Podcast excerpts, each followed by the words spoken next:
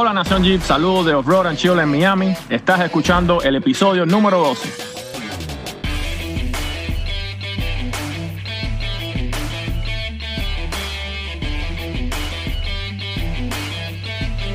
Bienvenidos al episodio número 12. ¿Cómo están? Los saludos amigo y servidor Ezequiel Ortiz y estás escuchando Nación Jeep. La verdad estoy muy contento. Estas últimas semanas he recibido mucho apoyo, muchos mensajes en Instagram, gente desde Costa Rica, Colombia, España, Ecuador, México, Estados Unidos.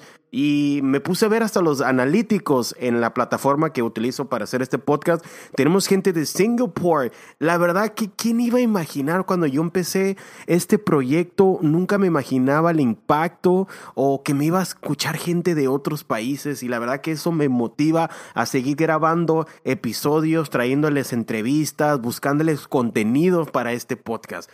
Me he puesto a analizar, más bien a investigar, y para que se den una idea casi el 60%, 70% de los podcasts solamente llegan al episodio número 6 y ya no lo continúan. Así que ya sobrepasamos esa, ese podcast número 6 y estamos en el número 12, listos para traerles este contenido. El día de hoy les voy a estar presentando un nuevo segmento.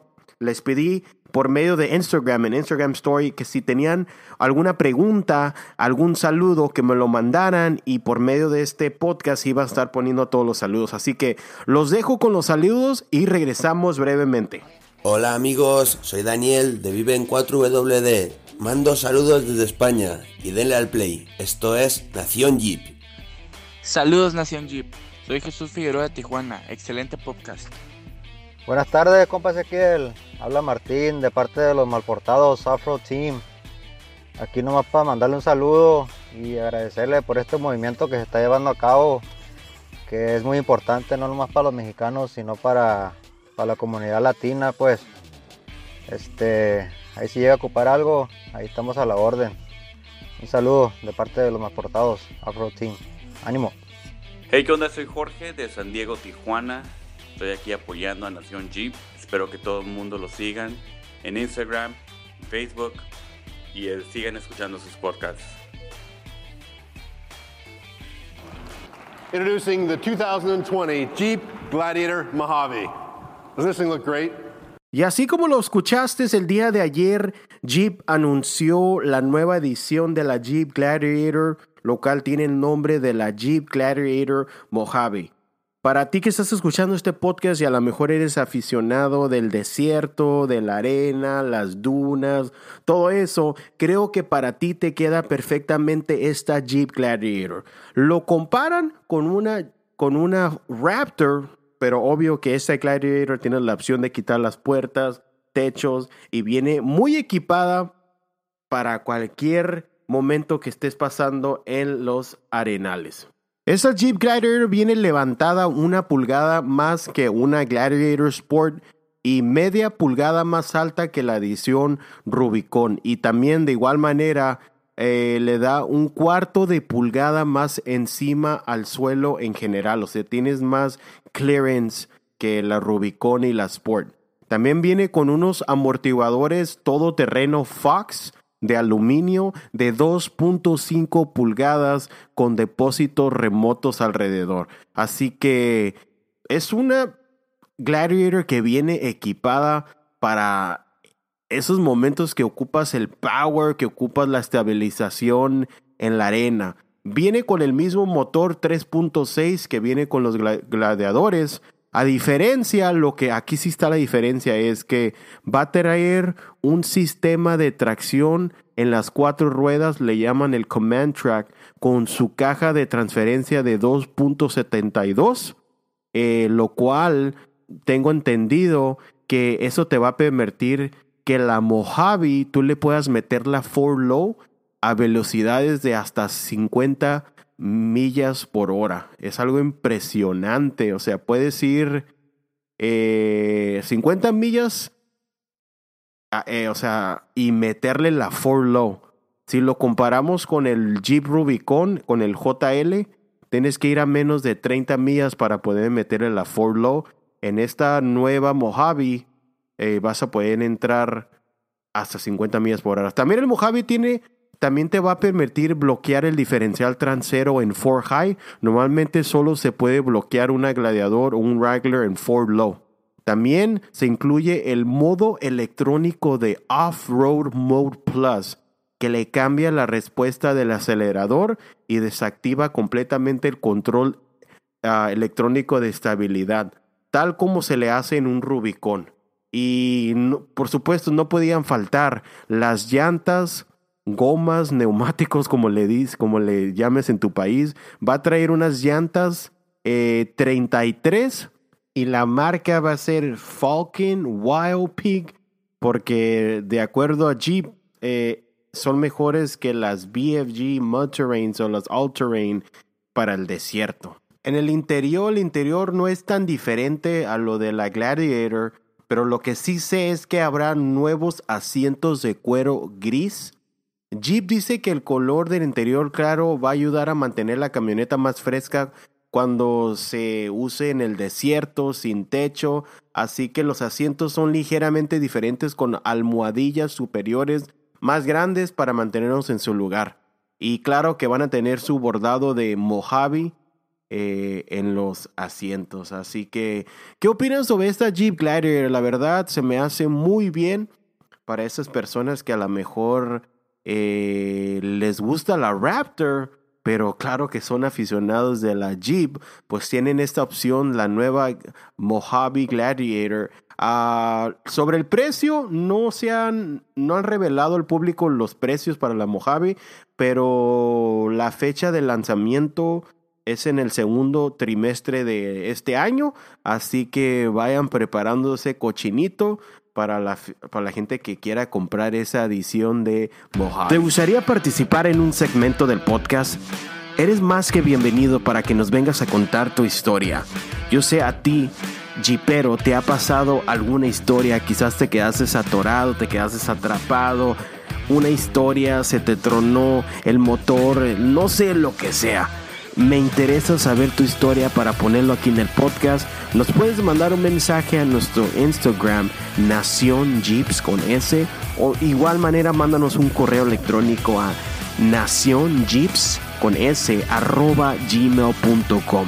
Yo quiero escuchar tu historia. Y ahora sí entramos al último segmento del episodio número 12. Hace unos días en Instagram escribí una, un comentario que me dejaran preguntas y yo les iba a contestar en este episodio. Y vamos a entrar con la primera pregunta. Más bien es un comentario de Patol Garfías. Dice, ¿puedo aparecer en tu programa? Claro que sí, ustedes saben que este espacio es para todos ustedes, cualquier persona que esté interesado en participar en un episodio. Eh, se pueden contactar conmigo en Instagram como Nación Jeeps o igual manera me pueden mandar un correo electrónico a nacionjeeps@gmail.com y ahí voy a estar contestándoles. Nuevamente cualquier persona, si tú tienes no sé un taller o alguna marca, un patrocinio, lo que sea, este espacio es para todos ustedes. Eh, vamos con otra pregunta. Esta pregunta viene de eh, un usuario de Instagram que también les recomiendo que sigan en Instagram. Es el Jeep Overland. Y cómo escribe el Jeep es el E L Y I I I P y luego O- Overland O B O B R L N D. Me pregunta, ¿a qué magnitud quieres llegar con tu proyecto Overland? En otras palabras, ¿por qué lo haces? Ok, el Jeep, eh, no sé si te referías al proyecto del vehículo que tengo, que voy a empezar a modificar, o el proyecto del podcast, pero te voy a contestar las dos. Eh, en este momento eh, acabo de comprar, bueno, hace meses atrás, compré un Jeep Wrangler JL, lo cual que no lo he modificado aún porque tengo mi Cherokee XJ que sí está modificada para hacer off-road. Pero a mí me gustaría el Jeep Wrangler JL no levantarlo tanto y hacerle demasiadas mo- modificaciones. Porque muchos saben, bueno, sabemos todos que a la hora de modificar, a lo mejor ya no se maneja igual. O a lo mejor alguien va a decir, no, ¿sabes qué? Tráelo conmigo yo sí te lo dejo igual. Pero eh, lo que quise fue disfrutar varios meses con el Jeep, así como dicen stock. Y creo que ya llegó el momento de empezar a modificarlos. A mí me gustaría meterles llantas 37 y levantarlo unas 3 pulgadas y obvio que tendría que cambiarle los pasos y después pues si la cartera lo permite empezar a hacer modificaciones como una casa de campar arriba, un refrigerador y cosas así para hacerlo overlanding. Pero el momento vamos a empezar con las llantas y levantarlas unas 3 pulgadas y cambiar los pasos para poder ah, manejar esas llantas 37. Ahora, eh, sobre el proyecto del podcast, a dónde quiero llegar, pues hasta donde hasta donde pueda llegar. Eh, entre más gente se entere de este podcast, pues mucho más mejor. Yo tengo sueños, yo tengo metas y uno de mis sueños es que quizás, no sé, este año o el año que viene o cuando llegue su tiempo, a mí me gustaría que en eventos de off-road, supongamos eh, en el CIMA Show, que tomen en consideración también el movimiento de off-road en los latinos. O sea, qué, qué, qué suave sería que quizás a lo mejor algún día me hagan la invitación de poder ir y presentar este proyecto que tenemos y a lo mejor de igual manera a lo mejor invitan a nuestro amigo de Offroad and Chill o otras personas que también están haciendo contenido en español. Eso es el propósito, a eso quiero llegar, que más gente se entere y que se abran las puertas, no sé, en un futuro para presentar el podcast o hacer, no sé, una convención o algo de la comunidad del off-road en español. Así que espero que haya contestado tu pregunta. Eh, ya sabes, me puedes mandar un mensaje en Instagram. Bueno, vamos con la siguiente pregunta. ¿Qué opinas? Este es de Addis 1. ¿Qué opinas del nuevo Wrangler 4XE? Addis se está refiriendo al Jeep Wrangler eléctrico. Mira, te voy a dar mi opinión. La verdad se me hace un concepto que a lo mejor en un futuro lo consideraría algo que yo compraría, pero el momento siento como que imagínate estar en una situación que estás en el medio de la nada y cómo vas a cargar tu jeep. Yo digo que a lo mejor está bien para alguien que no va a ir a lugares remotos, que se va a quedar cerca en la ciudad, que nomás lo use para transporte, transporte diario y no va a estar tanto en la sierra o en el desierto. Me parece perfecto, pero para mi opinión, eh, no, no, no veo por el momento yo comprando la edición eh, eléctrico. Me voy más por el diésel me interesa más eh, la edición diésel que lo electrónico. Pero quién sabe, todo puede cambiar, a lo mejor cambio de opinión después, pero por el momento creo que me iría más por una diésel. Ah, siguiente pregunta, Saúl pregunta, ¿qué piensas de las Land Rover Discovery para Overland? Mira, Saúl, las Land Rovers se me hacen un excelente vehículo. De hecho, un amigo tiene una y nos hemos ido a varias travesías. Son muy cómodas, muy, muy espaciosas, tienes demasiado espacio. Esa es la ventaja que puedes meter muchas cosas. Eh, lo único malo es de que eh, tienes que encontrar mecánicos que quieran trabajar en esos vehículos. Eh, como ya es un modelo descontinuado, muchas veces los los, uh, los mecánicos ya no quieren trabajar en ese modelo de Discovery. Claro que si tú eres una persona que sabe de esos vehículos, me parece que es un, un muy buen vehículo modificándolo quizás con sus llantas 35, una suspensión, no sé, de unas 2, 3 pulgadas.